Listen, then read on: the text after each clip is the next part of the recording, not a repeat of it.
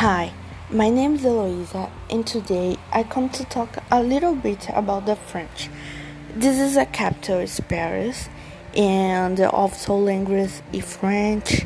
Your money is the euro. It's a country set in Western Europe. It is a third largest country of the Europe continent and one of the oldest in the world. This is abetted by Atlantic Ocean and Mediterranean Sea.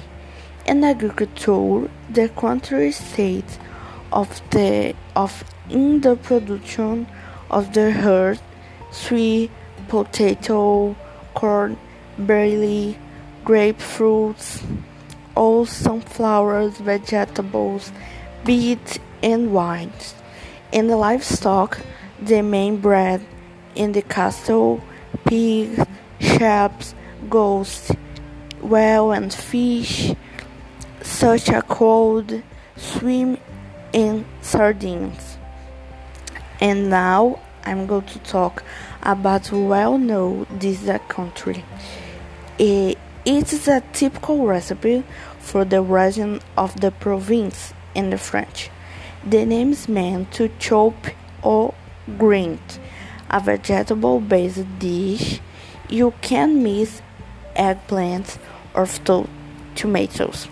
For those who did you know the dish, we probably would know in the after in the movie of the Cook Mouse, entitled with the name of the typical French dish, ratatouille, or the typical French dish are so croissant, petit gâteau, and macarons.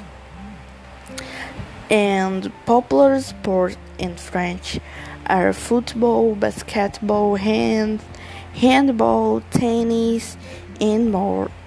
The metro is a man for of the transport in Paris and one of the symbols of the city and bus the most popular tourist sport in the, the Louvre Museum, Arc, Arc de Triomphe, and the Eiffel Towers.